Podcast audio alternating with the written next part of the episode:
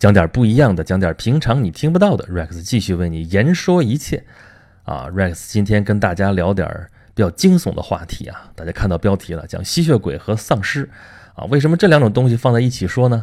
啊，你听我说的是这两种东西啊，因为实在不好界定它们是什么。你说它们俩是生物吧？这个作为无神论者，一定要在开头就跟大家讲清楚啊，这种东西是不存在的，这不是生物啊！要是的话，也是想象当中的。呃，这得说是怪物啊，啊，咱先说吸血鬼啊，吸血鬼，我这一说的话，大家想象出来是个什么形象呢？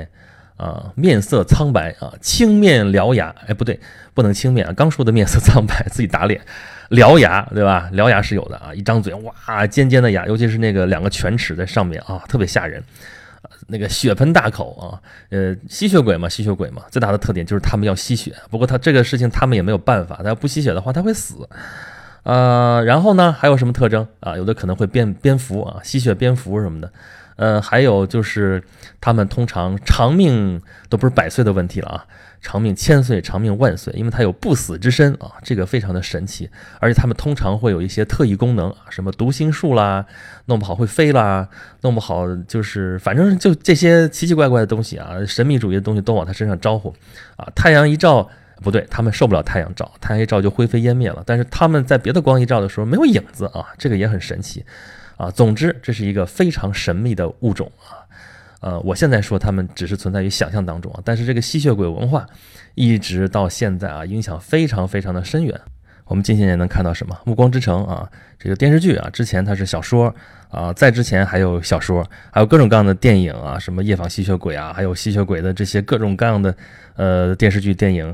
这些流行文化当中的这些元素，我们都能看得到。这是吸血鬼。那丧尸呢？丧尸就是另外一种东西了啊！丧尸，它是其实简单来说就是行尸走肉啊。我们通常会说啊，这是一具没有思想的行尸走肉，这是一个比喻。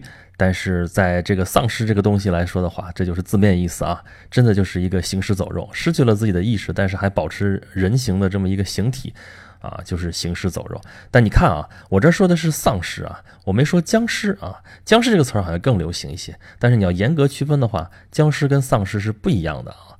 呃，丧尸这是一个西方文化里边的词儿，当然这是我们翻译过来的，原词是什么？是 zombie。呃，但是丧尸跟我说跟僵尸不一样。我们东方语境里边说的僵尸是什么？呃，大家看没看过《聊斋志异》啊？《聊斋志异》里边就有尸变啊，诈尸啦那样。就是人死了之后，然后突然间之后就能坐起来啊，又还能活动啊，这个胳膊肘什么的都不太灵便了，但是一跳一跳的这样走，这是僵尸啊。我们过去看到的是香港电影吧，会有一些僵尸的呃一些形象啊，都会穿着一些轻功服，很奇怪为什么要穿轻功服啊？还有一些就是什么湘西赶尸的传说，那也是僵尸，实际上啊，人已经死了，但是通过某种手法还能让他啊恢复一点行动能力啊，而且特别听赶尸人的话啊，这也是僵尸。啊，这是东方的一些迷信啊，但是在西方就不是这样的僵尸了啊。他这丧尸是人活着的时候，因为某种病毒啊，或者因为什么巫术啊，然后变成了这种脏病啊，这个丧尸啊，他们要追逐活人啊，这个要找到他们，要吃他们脑子。哎，这个设定是什么？这设定是《植物大战僵尸》是吧？我们现在看到流行文化就是拿它来取笑，拿它来开玩乐的，就是属于啊，《植物大战僵尸》，因为僵尸要越过花园去吃掉你的脑子啊啊！幸好我们有一些忠于职守的特别坚强的植物啊，帮我们挡住一波又一波的僵尸来袭啊。那个地方僵尸和丧尸已经不分了，反正就是 zombie 啊，他们非常的。可怕吗？其实挺可爱的。然后这个植物就啊勇敢地冲在前面来保护我们啊，这是游戏啊。但是我们看到电影的话，会有一些什么僵尸围城啊，会有生化危机啊，什么这样的东西啊，也是我们现在流行文化的一部分。好了，这是简单跟大家描述了一下吸血鬼和僵尸。那么这种形象从哪儿来的呢？啊，还是先说吸血鬼啊。吸血鬼这种东西啊，咱说了，并不存在。但是呢。这个传说的历史确实也非常的悠久啊，这可以追溯到好几千年以前啊，早期的什么呃两河流域啊，早期的这个希伯来文明啊，啊古罗马这些地方都有这种吸血鬼的传说啊。不过那时候是一种魔鬼啊，吸收的是人体的精气啊，不一定是血啊啊。后来这个吸血鬼文化兴盛起来之后啊，会往前追溯，说第一个吸血鬼是谁？说第一个吸血鬼是该隐，该隐是谁啊？该隐是人类历史上第一个谋杀犯啊，这是圣经里面说的。啊，该隐和亚伯，这是兄弟俩啊，他们俩是亚当和夏娃的儿子啊，所以这个在人类当中辈分非常高啊。然后该隐谋杀了亚伯啊，这不就是第一个谋杀犯吗？然后为此他受到上帝的诅咒啊，把罚他流放，然后永生不死啊，然后必须靠吸鲜血，然后。后来他就变成了血族的这个祖先啊，如何如何，后来繁衍生息啊，血族流传了那么几十代啊，所以血族呢，因为他们都不死嘛，所以他们是有辈分的啊，辈分多少就是看他跟这个第一个始祖跟这个该隐之间差了多少辈儿啊，这个说的是有鼻子有眼儿啊，而且有名有姓的后代多少代，每一代的能力如何如何都说的非常详细啊，其实这东西啊，说的越详细越。觉得假，这全是胡编的，根本没这事儿。圣经里边也没提这事儿啊。该隐谋杀了亚伯，这事儿圣经里边记载了。然后该隐被流放也是有的，但是说他们变成血族，变成这个吸血鬼，这事儿是没有的啊。这是后来才给的设定，而且是非常非常晚近啊，近到什么程度？是二十世纪九十年代一个游戏公司做的一个设定。但是在流行文化当中就传播开来啊，弄得很多人都觉得哇，在这个因为很神秘啊，说的有鼻子有眼的，不由得你不信啊。这个尤其是在年轻人当中很流行。你现在去看网络小说的话，好多网络小说里边啊，只要写到什么血族啊什么东西的话，都还沿用这种设定啊，或者在上面稍加修改，但是离不了太远。好吧，这些东西一看就是编的啊，但是啊，吸血鬼这个形象确实很早就有，早到什么程度啊？除了咱们刚才说的那几千年前就有类似这样的形象之外，啊，这个传统意义上来说的吸血鬼大概是来自于十八世纪的东欧地区啊，十八世纪就一七几几年嘛，啊，那个时候就传说有一些人啊。死了之后，在坟墓里边他又能复活！复活了之后出来会吸血，怎么怎么样？其实啊，你按照科学的解释来说，就是因为当时医疗条件不发达，有些人是假死啊，并没有真正死，一口气没上来啊，就倒那儿了啊！一看这人跟死了一样，然后下葬了。下葬了之后啊，他后来又醒过来了。哎，这事儿其实挺惨的，其实这是可怜人，好不好？啊，醒了之后在坟墓里边出不来怎么办呢？啊，后来非常悲伤的死去。后来有人把这坟墓打开，发现他已经不是在下葬的时候那样一个姿势了。哇塞，这人复活过，这是个吸血鬼，太吓人了。尤其是欧洲人啊，经历过几轮黑死病的洗礼啊，这个 Black Death 这太可怕了。这个啊，咱们之前提到过啊，黑死病在欧洲肆虐，曾经让欧洲损失了三分之二的人口。你想想这事儿多可怕吧？就因为黑死病，这是非常烈性的传染病啊，所以。人看上去气气奄奄，像是死了，但是怕他传染啊，就实际上还没有死透，但是就匆匆忙忙就把他下葬了。还有一些科学的解释啊，就是说所谓的吸血鬼其实是人得了某种病，比如说最典型的就是狂犬病啊，这狂犬病就是有些症状啊，就跟那个吸血鬼的那个形象就有关系啊，比如说怕光啊，讨厌刺激性的气味，比如说大蒜啊，因为传说吸血鬼怎么去防止吸血鬼，就是拿大蒜拿十字架，对吧？这个狂犬病人也是怕大蒜啊，啊，面色苍白啊，而且老想咬人。这狂犬病人就是老想咬人，跟疯狗一样啊。而且他咬了人之后，那个被咬的人就很有可能也会得狂犬病，就感觉好像是吸血鬼吸了另外一个人的血啊，然后那个也变成了吸血鬼一样，对吧？这其实是在传染疾病啊啊！这刚才说有可能是黑死病，有可能是狂犬病啊，这些都是以讹传讹之后，最后就啊把它神秘化，就变成了吸血鬼的故事。最有意思的解释，或者说相对来说最靠谱的解释是，呃，这些所谓的吸血鬼是得了一种特别奇怪的病，叫做所谓的卟啉病，啊，或者叫子质症，啊，这种病也叫做先天性红血球子质缺乏症，啊，这专业术语，但是你听这个名字的话，就知道这是一个血液病，而且是一个遗传性的。按照病理上来说，是说啊，它缺乏合成血红素的酵素。这就造成了一个叫做卟啉的东西，这个累积，然后形成了一种代谢性的疾病。这种子质沉积就会造成啊，尿液都是红色的啊，而且怕光，因为这种子质有非常强的吸光性啊。太阳光一照之后，倒不是会灰飞烟灭，而是皮肤溃烂、结痂、大面积黑色素沉积啊，然后也对大蒜过敏啊，眼珠呢也变成红颜色的啊，牙齿都闪着荧光啊。你听听这些。很可怕的这个样子啊！其实真的，我再说一句，得这种病的人还真是挺可怜。得这种病怎么办呢？他还贫血，那就得补充血红蛋白啊！补充血红蛋白，有些激进的人就会说，那就直接喝鲜血吧，饮用鲜血可以补充血红蛋白啊！这就慢慢的形成了吸血鬼的传说啊！这都是科学的解释啊，听着像走进科学啊，这一点都没错。但是在迷信的年代啊，十八世纪东欧那些地方啊，这些人就是迷信嘛。那就没有这些科学的解释，就会认为这是魔鬼作祟啊。尤其是东欧嘛，东欧处在啊基督教和异教徒这个斗争的呃边缘地带啊，容易就受这些的这个影响。再加上十八世纪前后啊，整个欧洲都在闹巫师啊、女巫啊、什么男巫啊这些，呃，都是对待他们也非常的激烈，有很多这种把女巫烧死的这种案例，所以。啊，为了防止人死了之后变成吸血鬼，那怎么办呢？啊，就会有一些特殊的葬礼啊，就是比方说啊，面朝下埋葬啊，或者在尸体旁边放上镰刀啊，这东西避个邪嘛啊，让这样的话，好像这个魔鬼就不会来进占这个尸体了啊。旁边放上十字架，这个啊，上帝保佑肯定不会错的啊。要不就在那个尸体上面、心脏上面钉个钉子啊，钉透它啊。其实这个也有科学解释啊，就是说好多吸血鬼。这个会身体膨胀啊，这膨胀是因为啥呢？你人死了之后嘛，微生物进占了这个躯体，就把这个鲜活的血肉就开始分解，分解来分解，其实就是腐败了嘛，啊，然后分解的过程当中可能会释放气体，这个尸体会肿胀啊，啊，就特别可怕。拿这个钉子一钉，钉透它，把气体给释放出来，这不就好了吗？啊，还有就是斩首，把头砍下来，要不就干脆拿火焚烧啊，这样总是不会啊变成吸血鬼了。这就是迷信时代的一种。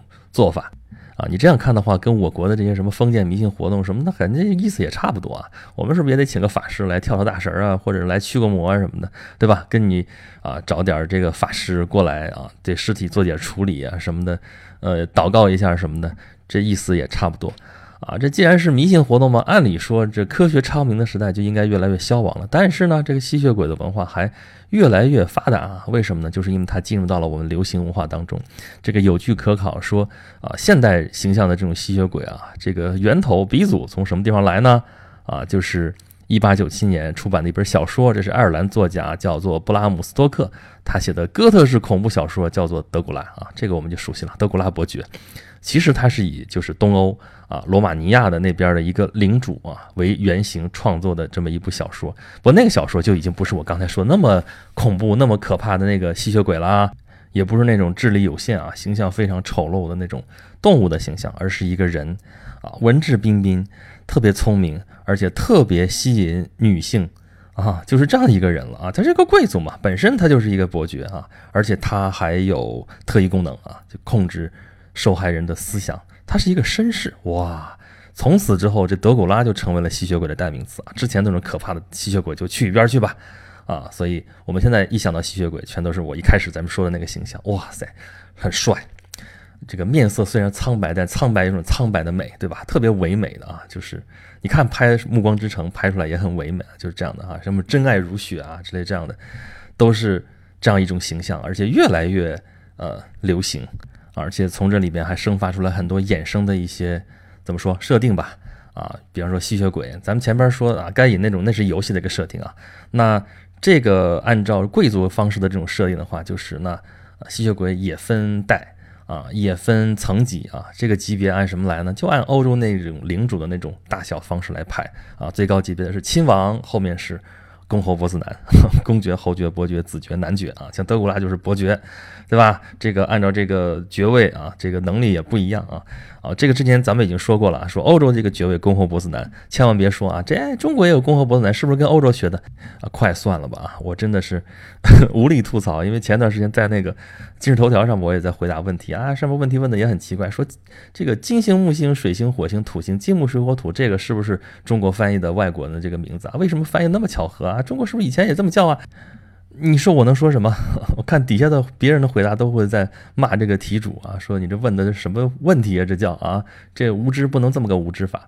我呢还认真真跟他说，我说真不是啊，这个如果按照外国翻译的话，我们要翻译成，比方水星叫莫丘瑞哈，对吧？这个土星叫做萨图恩啊，这个这个金星叫做维纳斯啊，火星叫做马尔斯啊。怎么翻也不可能翻译成金木水火土，这就是那个东西在天上，对吧？我们中国人也叫它，我们叫金木水火土啊。西方人也叫它，就用的是罗马众神的名字，就这样啊，就跟我这个呃轩辕十四一样，这就是那颗星星，狮子座那颗星星在那儿摆着，中国人也会叫它叫它轩辕十四啊，外国人也会叫它叫它 Regulus，就这么个意思。你说谁学谁，谁抄谁呢？咱不至于这样啊，不是咱们什么东西又规规整整都是从外国学的啊，也不是说外国从中国学的啊，就是一个翻译的问题。有些是直接翻译的，有些是按音翻译的叫音译，有的是按意思翻译的叫意译。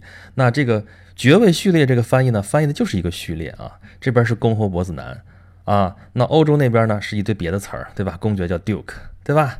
啊，这个 Marquis，这这些按照这个大小这样排，那这边跟这个层级对上了，序列对上了，就这么对应上的，这么翻译的，好吧？这边扯远了，咱接着回来说吸血鬼啊，吸血鬼这个级别就这么分的啊，那按照这个爵位来分的。你看，他们全都是贵族，而且很多都带贵族的气质，比如说，其实气质都很忧郁啊。这个一会儿咱们再说为什么会这样。再有面色苍白代表着什么？咱以前的节目里面说过啊，在欧洲中世纪还有近代的时候啊，是以面色苍白为美的啊。你这个面色不够苍白怎么办？去想办法去感冒，感冒然后得个肺痨，得个肺痨之后呢，你就面色苍白了，而且。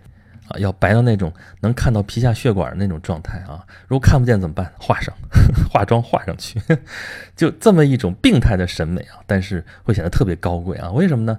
因为只有贵族才会养尊处优，天天待在这个城堡里面，待在房子里面啊，这个太阳晒得少，所以就会很白啊啊！这个得肺痨，肺痨不是什么大不了的病啊，那个时候得个梅毒都是值得出去夸耀的事情 啊！得肺痨，反正那个时代的这个人的平均寿命也很低。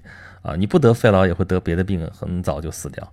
那得肺痨得肺痨呗，也就慢慢熬熬熬，三十几岁死掉，留下一个这个美丽的躯体，不也挺好吗？当然，你死了之后会腐烂啊，会不会变吸血鬼我不知道啊。但是以这个面色苍白为美，这是一种审美的一个一个现象。还有一点就是吸血鬼会有一个非常独特的烦恼，就是他们不敢跟人类建立特别亲密的关系啊，因为。人类是一种寿命特别有限的、非常可怜的物种，啊，人会衰老、会死去，但是吸血鬼不会死啊，永远保持年轻，永远保持活着。但是他亲眼看到啊，他的亲密的朋友啊，或者亲密的爱人啊，会衰老、会死去，他会非常的痛苦啊。一轮这么一轮下来之后，他们就会觉得还是不要交朋友的好，还是不要恋爱的好，还是不要保持什么亲密关系的好，所以他们就会非常的孤单。啊，而且呢，呃，跟他的吸血鬼朋友们呢，关系也不见得会多好，因为漫长的几千年的岁月啊，这个人互相之间，要么就是会了解的非常清楚之后会非常的乏味，要么就是会矛盾非常的尖锐啊，反正是关系也不太好啊。总之，这是一种吸血鬼才有的独特的特质，但这种特质，哎呀，算不算一种矫情呢？你都可以长生不死了，你还有这么多这样的烦恼，哎呀，真的是烦恼死了。所以总结一下，你看啊，我们现在一想到吸血鬼的形象啊，就是那种彬彬有礼的、非常高贵的啊，自带这个光环的那种啊，特别唯美主义的一个形象啊，穿这个黑色的燕尾服啊，面色苍白，獠牙们你不露出来的时候，哎，藏着也挺好，眼睛红红的，是一种高贵的颜色啊，这个，哎呀，帅的迷死人，真的就是这个样子。好，与此相反的就是丧尸啊，咱们说了半天吸血鬼了，没说丧尸，丧尸是完全跟这个。相反的啊，特别丑陋啊，身上带着尸斑。这人呢还没有死透，但是离死也不远了，差不多。哎，这个事情还有科学的解释啊，说是你中了某种病毒啊，然后就变成了丧尸啊。说你说他是活着吗？不是活着啊，但已经没有自己的意识了，行尸走肉。你说他死了吗？他还没有死啊，能够活动，能够行动。平时行动非常缓慢，但是一旦碰到新鲜的血肉啊，就非常快速的冲过去，扑过去咬。要吃啊，一方面吃，一方面咬了之后会生产新的这个丧尸啊啊！这个丧尸危机一旦爆发，那真的是成群结队的丧尸就围在你的周围啊！你要抵御它，你要想办法不要被它咬到，不要变成行尸走肉啊！这是一个艰苦卓绝的努力，非常非常不容易啊！就是反正各种电影电视剧、各种这个游戏、各种这种流行文化，从西方传过来的都会这么说。好了，说了这么多了啊，现在要揭晓，说为什么要把吸血鬼和丧尸放在一起说了，是因为他们都很恐怖吗？啊，但是咱们刚才已经说了啊，吸血鬼看上去很恐怖，但是是那种唯美的恐怖啊，就是让人又带着一种呃向往，又带着一种病态，又带着一种这个邪魅的这种美啊，这个跟丧尸还是很不一样的啊，这个区别代表了什么？啊，咱们不能一概说啊，这都是封建迷信啊，不去理他们了，这都什么玩意儿啊？既然存在啊，就有它的这个合乎理性的这个道理可以讲，就是为什么会流行文化当中大家会那么喜欢吸血鬼，那么喜欢丧尸啊？丧尸那么讨厌，但是大家还会喜欢，就是就这种题材吧，会经常会出现。为什么？这其实啊，Rex 要给出我的解释了啊。这个解释咱再重申一下，是一家之言，而且只是一个角度来说明这里边的问题啊。因为任何一种现象都不是孤立的啊，都是有很多的影响因素啊。啊，我在这里只是透过这些现象来分析一下这种吸血鬼和丧尸文化流行的一种大众心理的因素啊，或者说大众心理的基础到底是什么啊？我们为什么爱看恐怖片呢？因为恐怖片减压呀，啊，它是通过一种极端的方式减压，就是先给你啊恐怖吓人，压压压压的你，哦，突然一下子释放，说哎呀，原来这样还挺好挺好。我一看出来之后，阳光照样灿烂啊，我这个还是得到了释放啊。然后呃，本来就是城市生活太累了啊。需要这种方式来减压。那城市生活啊，那城市生活里边的主体是谁？就是中产阶级。那我要说了，这个吸血鬼文化和丧尸文化其实是代表了中产阶级的焦虑啊。为什么这么说呢？你看吸血鬼，咱们刚才分析了半天啊，早先的那种传说中的吸血鬼不去说它了。流行文化这个吸血鬼是从德古拉伯爵开始的，他是一个贵族，而且越往后传，他这个贵族气息就越浓，非常的帅气，非常的邪魅，非常的。呃，有吸引力啊，是那种致命的吸引力啊！你想想靠近他，但是呢，你又害怕被他吸血啊，吸血还又欲拒还迎啊，到底吸还是不吸啊？我是不是要变成他？我怎么怎么样？哎呀，这里边可纠结了，可换个词儿就是矫情了。这代表什么？这是中产阶级对于贵族生活的一种向往啊，这是一种焦虑，因为他求之不得。那么丧尸呢？丧尸就更明显了，丧尸是没有思想的行尸走肉。啊，这也是中产阶级特别担心落入的一个境地啊！这种群蒙式的、这种面目可憎的思想麻木的这样的一种状态，实在是他们不愿意落入的一种状态。所以总结一下，吸血鬼和丧尸文化的流行，其实表现了中产阶级的焦虑啊！一方面向往贵族，又求之不得。一方面害怕堕落，害怕堕入无产阶级啊，因为刚刚从那里出来，害怕再重新堕落回去啊，变成行尸走肉，害怕变成一个 loser，这就是一种求之不得的焦虑，还有一种避之唯恐不及的焦虑啊。其实焦虑这个词儿今年好像特别流行，我们处处都显示着焦虑啊。比如说前段时间咱们还说知识付费的问题，知识付费利用的是什么呢？其实就是利用的大众。对于知识的一种焦虑啊，总觉得自己这种状态就是需要知识，需要学习。但是怎么学习呢？好，有人可以提供药方，说我可以治，可以给你提供知识。但是这种治疗的原理，并不是说真的你就学会了知识，或者说你订了课，或者是你去买了这个东西之后，你就能够学得知识，而是缓解了焦虑啊。其实很多人就是买了这个东西，根本也不会听，也不会看，但是好像有这个东西了，我到手里了，这个焦虑就突然就好了。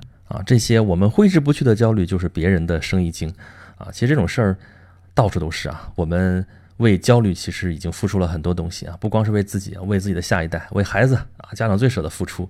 但其实你想想吧，很多这种付出不见得有什么效果啊。最大的效果就是缓解了自己的焦虑啊，就是我总要为孩子做些什么，但是自己又不会做什么，怎么办呢？那就把钱花到位呗，啊，钱花了，自己觉得啊，我该尽的努力也已经尽到了。